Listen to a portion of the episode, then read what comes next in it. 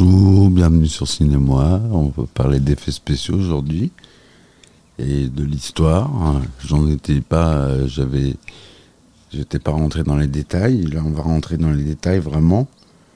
Où un jeune, jeune magicien enthousiasmé par le cinéma demande un rendez-vous à Antoine Lumière, le père d'Auguste et lui, et tente de le persuader de lui céder une caméra. Antoine Lumière s'efforce de le convaincre que le procédé n'a aucun avenir en réalité, il veut s'assurer l'exclusivité de l'utilisation du cinéma.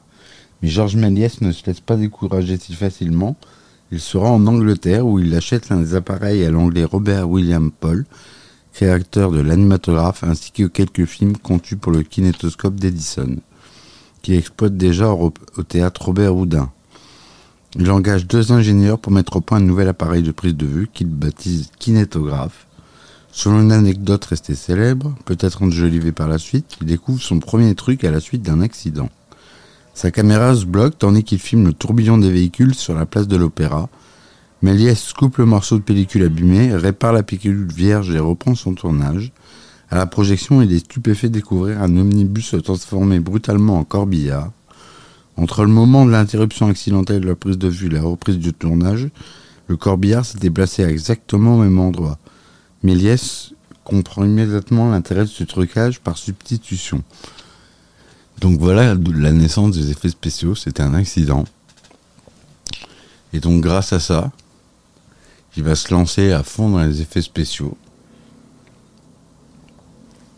Euh, Méliès, à partir de 1896, euh, il a son premier studio Pour faire apparaître un fantôme, Méliès filme d'abord son décor et les acteurs en leur demandant de réagir à l'irruption d'un spectre qu'ils ne voient pas. La pellicule est rembobinée et que l'on filme une actrice fortement éclairée et habillée d'un suaire qui se déplace dans un décor masqué de velours noir. À la projection, on découvre une silhouette transparente qui se déplace en surimpression dans le décor. Mais le procédé a ses limites. À chaque nouvelle exposition, la lumière parasite qui se rajoute sur la partie déjà exposée de l'image les affadit et se délave. Les contrastes s'estompent et la qualité de la scène composite s'en ressent. Méliès met alors au point le trucage des caches. En préparant soigneusement son trucage, il détermine quelle partie de l'image il souhaite filmer les uns et les autres. Il fabrique une série de caches en carton noir dont les contours correspondent à chaque morceau de la scène, chaque étape successive du tournage. Pour se multiplier lui-même dans le film L'Homme Orchestre, il fabrique autant de caches que de chaises posées les unes à côté des autres.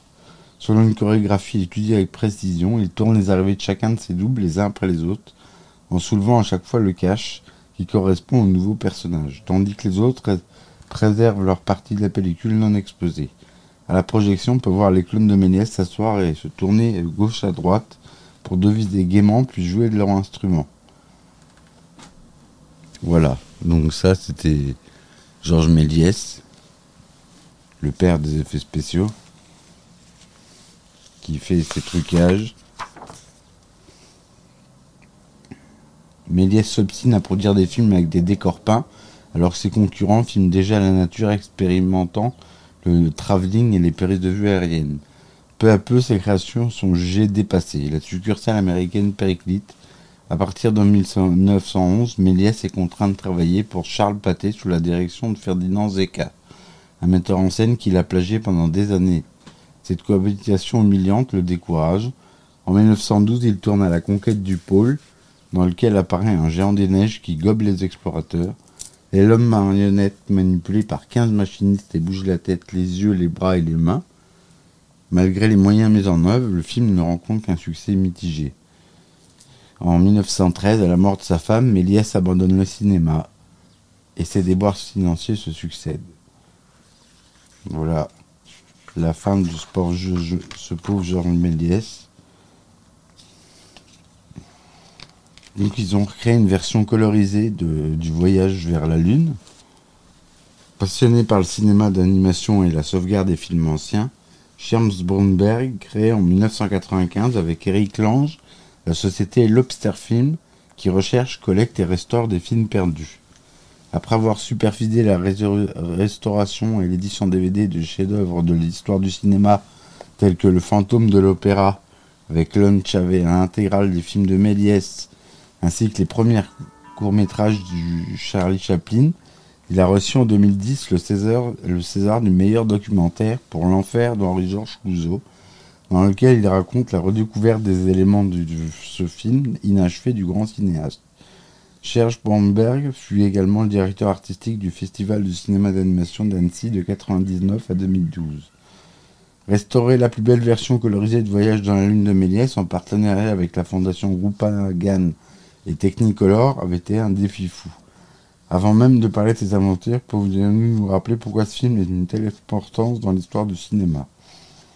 Le Voyage dans la Lune est un film des origines car il a été tourné en 1902, soit six ans après l'invention du cinéma. À l'époque, les principaux studios français, Pathé et Gaumont, produisent très peu de films. Il n'existe pas encore de salles dédié à ce type de spectacle.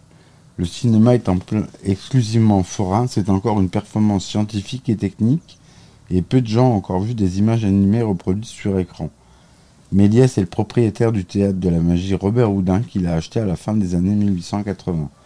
C'est un magicien qui a toujours, qui depuis toujours est curieux des nouvelles technologies, connaît la mécanique via les automates, ainsi que tout un arsenal de trucs d'illusions.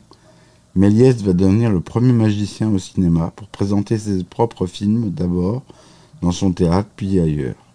En 1902, Le Voyage dans la Lune compte parmi les plus longs jamais tournés.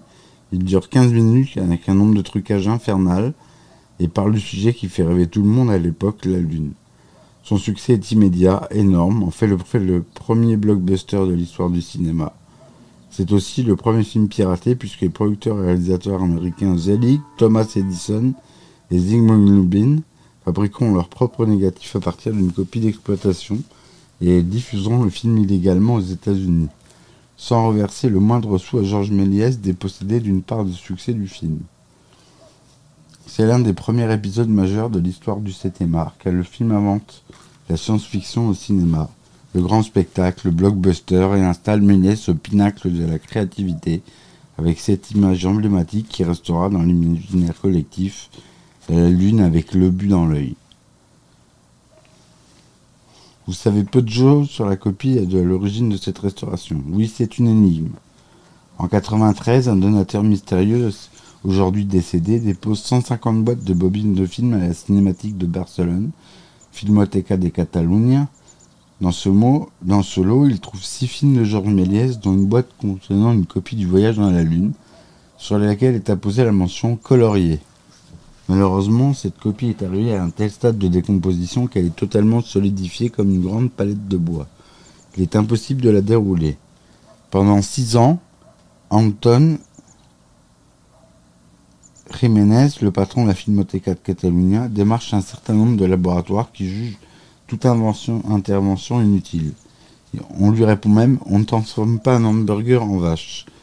En 99, nous projetons un film de Segundo Chomon L'Araignée d'Or à Port de où est organisé un festival de films muets. Chomon a été employé par Pathé en 1905 pour devenir le pirate de Georges Méliès. Il a copié ses films et ses trucages. Chomon est un cinéaste barcelonais et à ce titre il intéresse Anton Jiménez qui nous rencontrons à l'occasion de ce festival. Nous sommes d'accord pour lui donner une copie du film, mais que peut-il nous offrir en échange? Et à notre grande stupéfaction, il lui dit Vous savez, à part le voyage dans la Lune en couleur, on n'a pas grand-chose. Face à notre surprise, il nous explique que la copie qu'il nous donnera ne sera que l'ombre de ce qu'il avait été qu'à moins que nous soyons les docteurs Frankenstein du XXIe siècle. On ne se transforme pas un cadavre encore vivant. Mais nous décidons d'accepter l'échange car ce sera toujours un talisman de plus pour notre collection. Nous récupérons la copie en 99 et il nous faudra trois ans pour réussir à la décoller et en extraire les différents éléments techniques qui seront de base à la restauration ultérieure. Cette copie recèle également un, certain nombre de mystères. Elle est coloriée avec un tel degré de perfection que le coloriage ne peut être, avoir été réalisé que dans les ateliers de Madame Tullier à Paris, auxquels Méliès faisait régulièrement appel, ou alors dans un atelier d'un niveau équivalent. Le processus de restauration était complexe. Quand la pellicule d'une bobine est collée par décomposition et trop cristallisée, on la soumet à des vapeurs, des gaz un peu abrasifs qui décollent le film et l'assouplissent. Cette technique est très peu utilisée en 99, mais elle était maîtrisée par les archives d'une film à Bois d'Arcy qui nous ont pas refusé la collaboration à l'époque, probablement pour des raisons personnelles. D'une certaine façon, nous avons inventé le, fil à couper le beurre. Nous avons remis au point la formule chimique de ces produits-là en les rendant un peu plus abrasifs. Ce procédé peut se résumer assez simplement. La décomposition de la copie commence, puis en s'accélérant intervient une une étape qui ne dure pas très longtemps, où le film redevient souple et meuble. Durant cette étape-là, l'image, s'il y a encore une image sur la pellicule, est accessible. On pourra l'enregistrer grâce à un appareil photo numérique avant qu'elle ne disparaisse définitivement. En 2001, nous installons la copie sous une cloche de verre au-dessus des vapeurs chimiques et on attend. Touche pas que chez Eric Lange, mon acolyte, et sous son entière supervision. À côté de la cloche, nous installons un appareil photo numérique, un des premiers appareils, une résolution de 3 millions de pixels, avec une table lumineuse pour photographier les éléments qui se détachent avant qu'ils ne se décomposent totalement, à raison de 3 images des bons jours, un quart d'image où pour voir rien des mauvais jours. Nous attendons. Nous faisons un petit carton entre les spires pour accéder au processus. Finalement, le film se décolle totalement et là, aux surprises, certes, il y a des passages totalement détruits, mais dans sa plus grande partie, l'image est encore là, même si elle est très atteinte. Il nous a fallu deux ans pour décoller complètement le film pour récupérer sous forme de photo numérique 90 à 95% des images dans des états plus ou moins acceptables. Le film ayant été un peu secoué, il y a quand même un morceau de plusieurs dizaines de mètres qui s'est détaché d'un bloc comportant notamment le fameux plan de la Lune. Pour ce fragment, nous avons réussi à en tirer un morceau d'internégatif en le passant par la tireuse optique d'un laboratoire spécialisé en Hollande, Agfin. Il comportait néanmoins un grand nombre de défauts qu'il a fallu reprendre par la suite. Voilà en gros.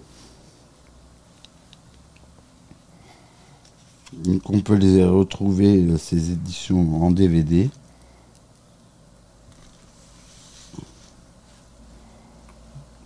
édité par Lobster Film.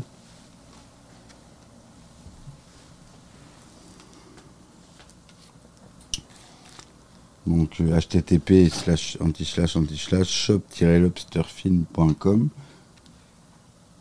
slash lvdlbr.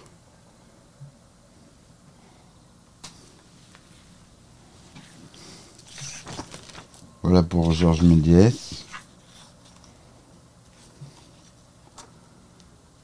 Je vous ai déjà parlé de Ray Harryhausen.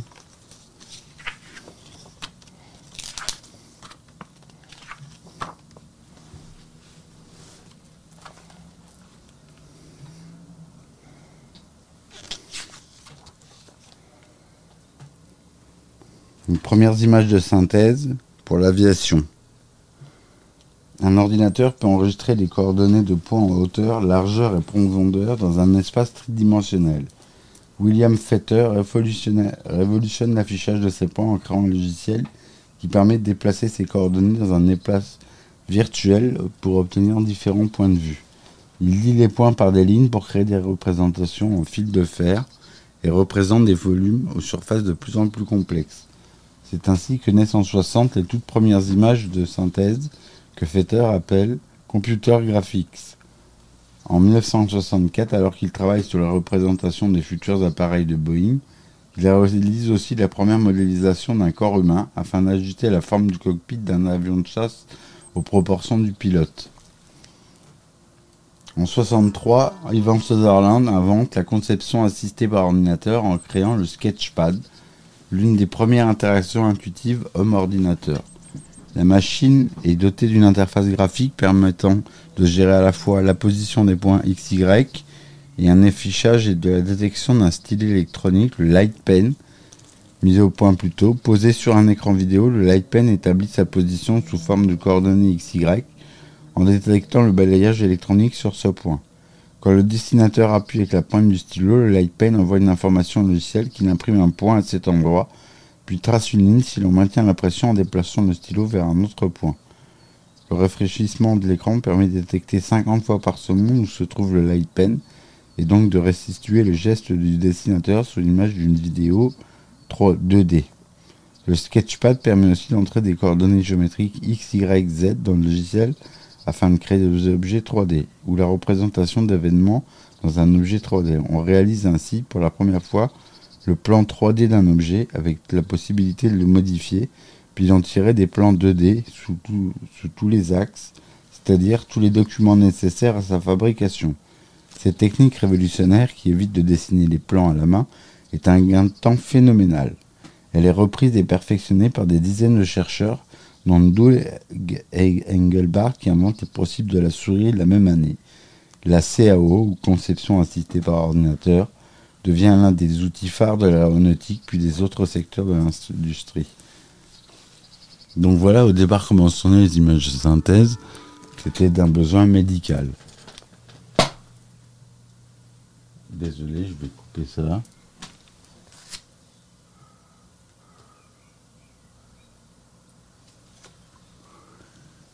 Vous remercie et je vous dis à plus tard.